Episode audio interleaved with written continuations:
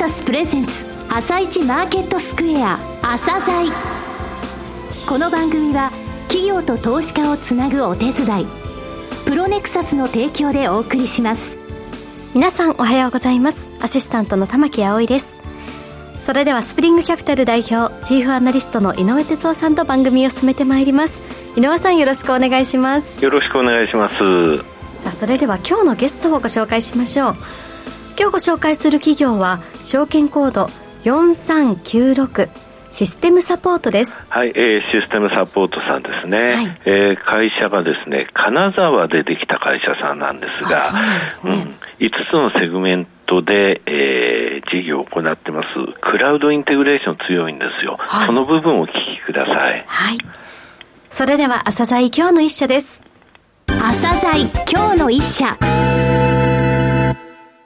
本日は証券コード4396東証プライム市場上場のシステムサポートさんをご紹介いたします。お話しいただきますのは代表取締役社長の小清水良二さんです。本日はよろしくお願いします。よろしくお願いします。会社を設立されたのは1980年。はい、上場されたのは2018年の8月ですので、上場からちょうど5年が経過したということですね。すねうん、えまずは簡単に遠隔、それから事業内容ですね。はい、本社の自己紹介をお願いします。当初は今ご説明いただきましたように、1980年に石川県の金沢市ですけども、会社を設立しました。今年で43年目を迎えております。設立当時からですね、はい地方から首都圏、東京を含めて進出しようという狙いがありまして、設立4年目には名古屋、そしてその後に東京、大阪と、えー、事業展開をしてきております。私が、えー、社長に就任したのはですね、バブル崩壊後、まあ1994年になるんですけども、世の中も厳しかったですけども、会社の経営も厳しい時に、えー、バトンタッチをしました。しばらくは累損が続いてましたが、2000年にですね、地元の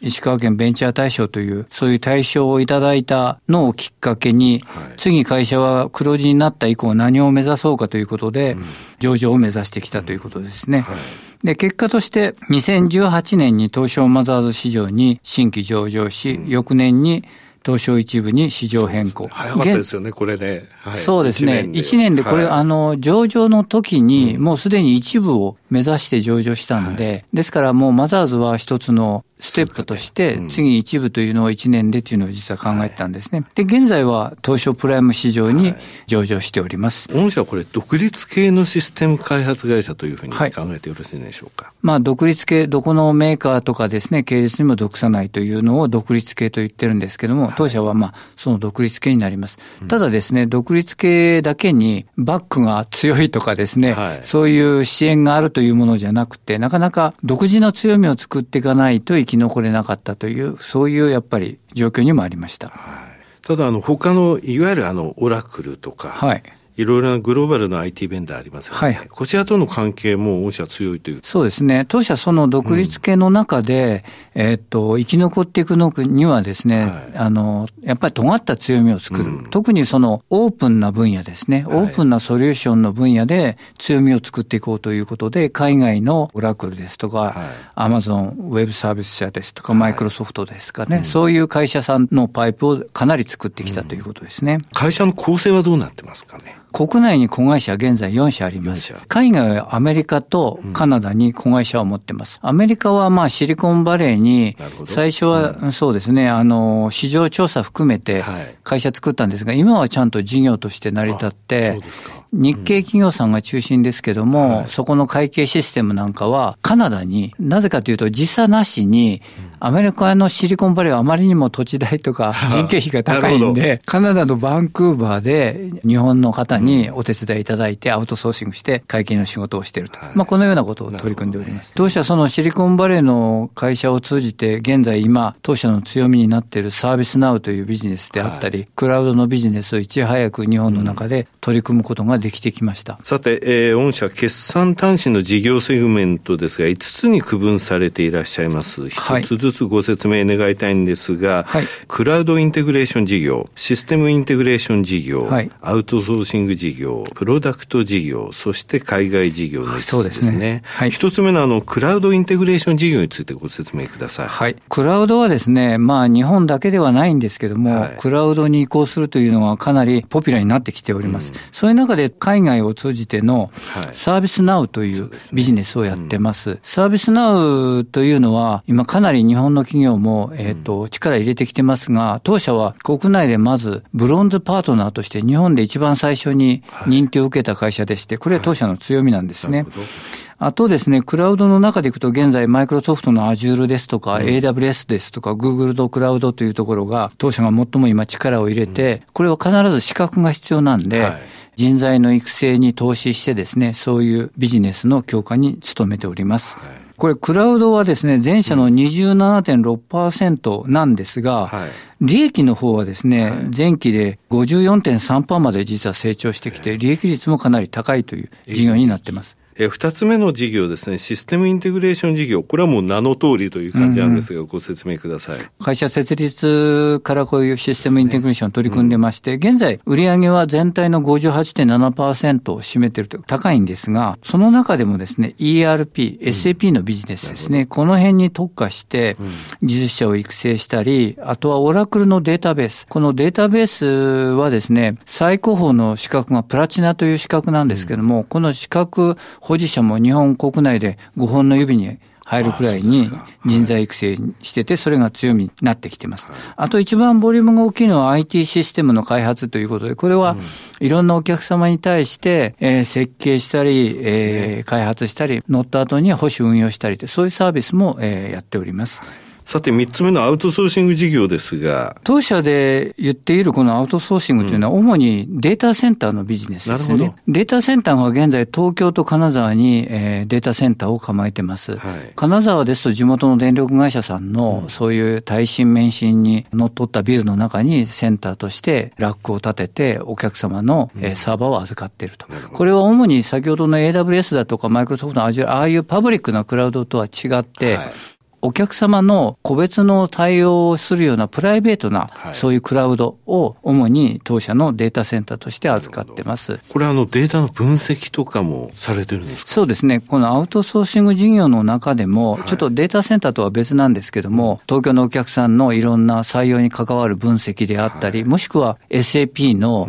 ビジネスにおいて、保守運用の部分だけを地方に庭手話するというような企業さんも、大企業さんもいらっしゃって。多いですよね。そうですね、はい、そういう会社さんの、えー、ものを金沢で、えー、庭手話として引き受けたりとか、そういうことをやってますね。さて、4つ目、プロダクト事業ですが、はい、自社製品ですね。ちょっと売上的にはですね、3.6%とまだまだ当社の売上構成費からすると小さいんですけども、まあ自社製品なんで、かなり利益率が高いということと、自社のそういう会社のポリシーであったり、そういうメッセージ性があるんで、でね、こういうプロダクト事業にもやっぱり力を入れてます。さて、海外事業ですが、昨年からこのセグメント5つに分けた時から、それまではその他に入れてたんですけども、我々せっかく海外事業こんなに頑張ってるし、うまく成長してこれてるんで、これをセグメントとして分けようということで、前期から海外事業も一つのセグメントとしてます。まだまだボリュームは小さいんですけども、かなり有望な事業をやってまして、アメリカに進出するような日系企業さんのシステムインテグレーションを当社がかなり請け負ってますし、会計なんかは日系企業さんの会計をバンクーバーで我々が請け負ってやったりということで、かなりこの海外事業は現在伸びております。あの、今お話しいただいて十分に強みは伝わってくるんですけれども、はい、社長の考えられるこの部分、うちはよそと違うよっていう、うんうん、そういうお話をお聞きしたいんですが。当社、まあ、独立系のソフト会社ということで、はい、いろんなお客様に柔軟に対応できる。そのお客様が、どこの会社さんがメインとして基幹システムを担当されてても、我々はそのオープンな立場で一緒にお手伝いできるというのが一つの強み。はい、あと、会社の社員の80%以上はですね、実は技術者なんですね。ですから、技術集団の会社でして、技術者のそういうスキルを上げていくことによって、技術に強い会社というイメージがようやくできてきたかなと思ってるんですね。で、そういう中でお客様に対して、えー、より良いサービスを提供してくることによって、お客様の満足度を上げて、よりまた仕事をリピートさせていただくというようなことに取り組んでますし、強みの中でいきますと、クラウドですね。クラウドの事業値は当社の中でもかなり伸びてますけども、いち早く我々が取り組んできただけに、先ほどお話した AWS ですとか、マイクロソフト系、もしくは Google のクラウド系というのは、当社は単にできるだけじゃなくて、より専門的に強い分野が実はできていますし、今はですね、お客様はマルチクラウド、一つのクラウドだけでは、ちょっと何かあると心細いという時に、今、マルチクラウドにされるお客様がいらっしゃって、当社なんかはいろんなそういうクラウドを取り扱う中で、お客様にそういうところからもご指示いただいているような状況が強みになってます。こうなると、あの、独立系の弱いところって一つ、その、エンドユーザーとの直接取引とかがなかなか増えないんだとかいうお話聞きますけど、うん、はやっぱりエンドユーザーとの直接取引って多いんですか？多いですね。約70 30%ぐらいがエンドユーザー直ですね。そこに実はこだわってますと。これ30%台でも結構胸張って お話になられる 会社さん多いんですけど、70%超えてる、はい、ということなんですか。はい、えー、さて今後の成長戦略ですね。また現在進められていらっしゃいます中期経営計画、はい、こちらのお話もお願いします。前期の初めに、はい、えー、中期経営計画ということで3か年計画を出させていただきました。6月の結果が出たのを受けて、うん、売上なんかは少し情報修正したいなということで、もう一度ローリングして3か年を、え出させていただきました。当初出したものよりも数字が成長してるから、それにアップデートはしてるんですけども、同時に当社の強みであるクラウドの分野ですね、こういうところの成長が著しいんで、そういう強みをもう少し明確に表現していこうということで、この3か年新たに作りました。今の時系列でお話ししますと、2022年の8月に出された中期経営計画を1年後、今年の2023年8月に、来年2024年6月期からの3か年の計画としてローリングプランを発表されたと。はい、そうですね。そして数字については情報修正されているということですね。はいうん、マーケットの環境いいですか？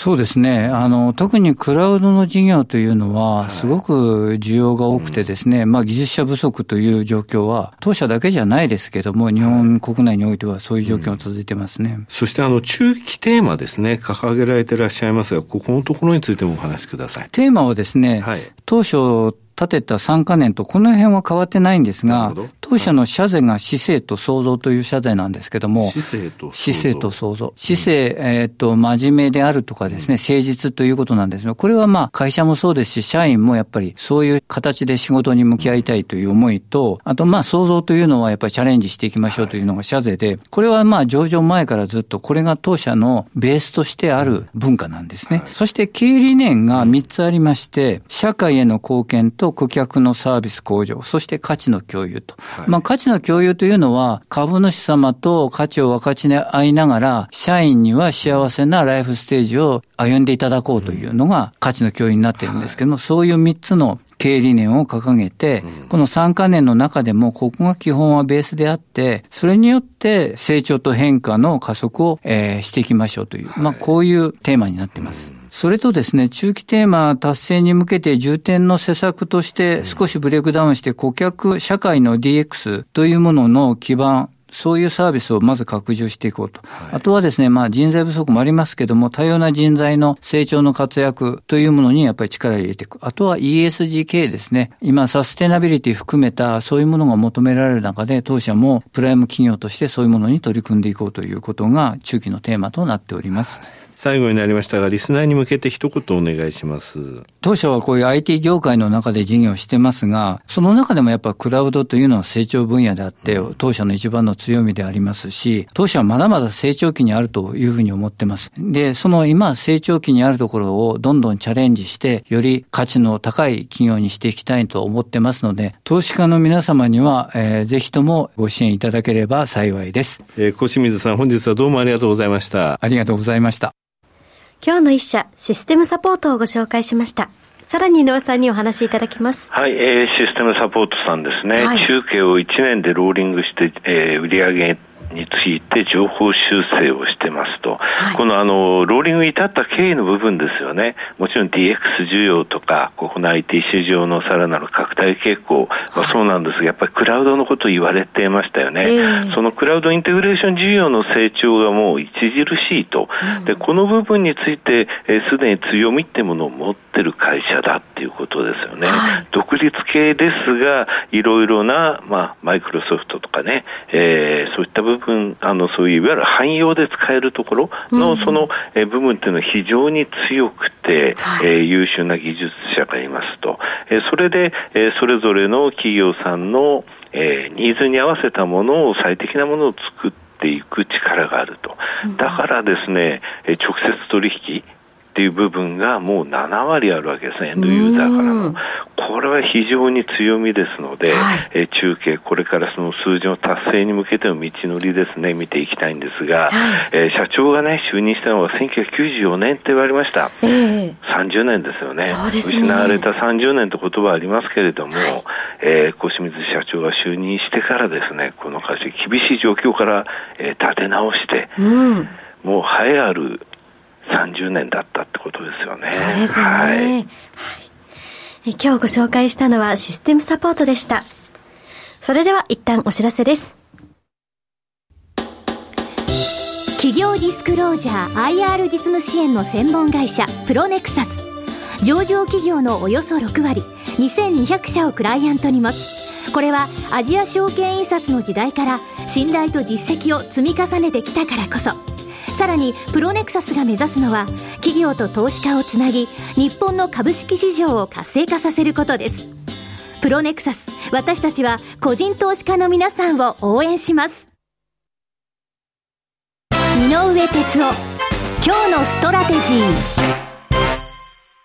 それでは井上さん、後半の解説もよろしくお願いします。はい、えー、先週、先々週とね、お話しした RSI の14日、これはもう取ってる人多いんですが、それの5日平均と10日平均、これを足し出しましょうという話、うん、えー、してるわけなんですが、はい、8月23日、そろそろそこを打ちましたよと、うん、えー、大体60この2つ足すと60から140のレンジの中で動くんですよ、はい、でそれが71、もうこれそこですよと言いました、で先週は上がってきてる過程ですよと、でその時85だったんですが、昨日現在、これ110まで上がってます、はい、この2週間っていうのは、70から110まで上がっていく過程、この時ってどうだったかっていうと、昨日までの12日間で、日経平均11勝1敗。うん、それぐらいやっぱりね、こうやってテクニカルっていうのは説明力があるんですよね。はい、そのいっぱいっていうのは663円落ちて、うん、え金曜日、あれっていうようなことはなったんですが、はい、結果的に全部合わせて1586円。これはね、ちょうど5%上昇したことになるんですよ。2週間前の放送の前の前の日からね、はい、上がり始めたんですけれども、はい、それで、えー、5%を上がったということなんですが、うん、110だけ引くとね、140までまだもう少し、えー、上昇余地あるような気がするんですけど、はい、もう一つこの番組でご紹介している5日移動平均、日経平均のね、あと25、75日移動平均、それぞれの乖離を足して、全部足して5%の水準までいくと結構上値重くなるんですよっていうお話してます。うんはい、でこの上値のプラス5%なんですが、えー、昨日の段階でですね、3万2992円だったんですよ。えー、で、それは昨日終値は3万3036円ということで、上回ったんですね。うん、で、これね、上回ったのは8月の1日以来1か月ぶり。はい、そろそろ、えー、テクニカル的には買いから、はい、望んでいく新規買いはちょっときついかなっていうタイミングです。うん、はい。井上さんありがとうございました。それではリスナーの皆さん、また来週。朝鮮この番組は企業と投資家をつなぐお手伝いプロネクサスの提供でお送りしました。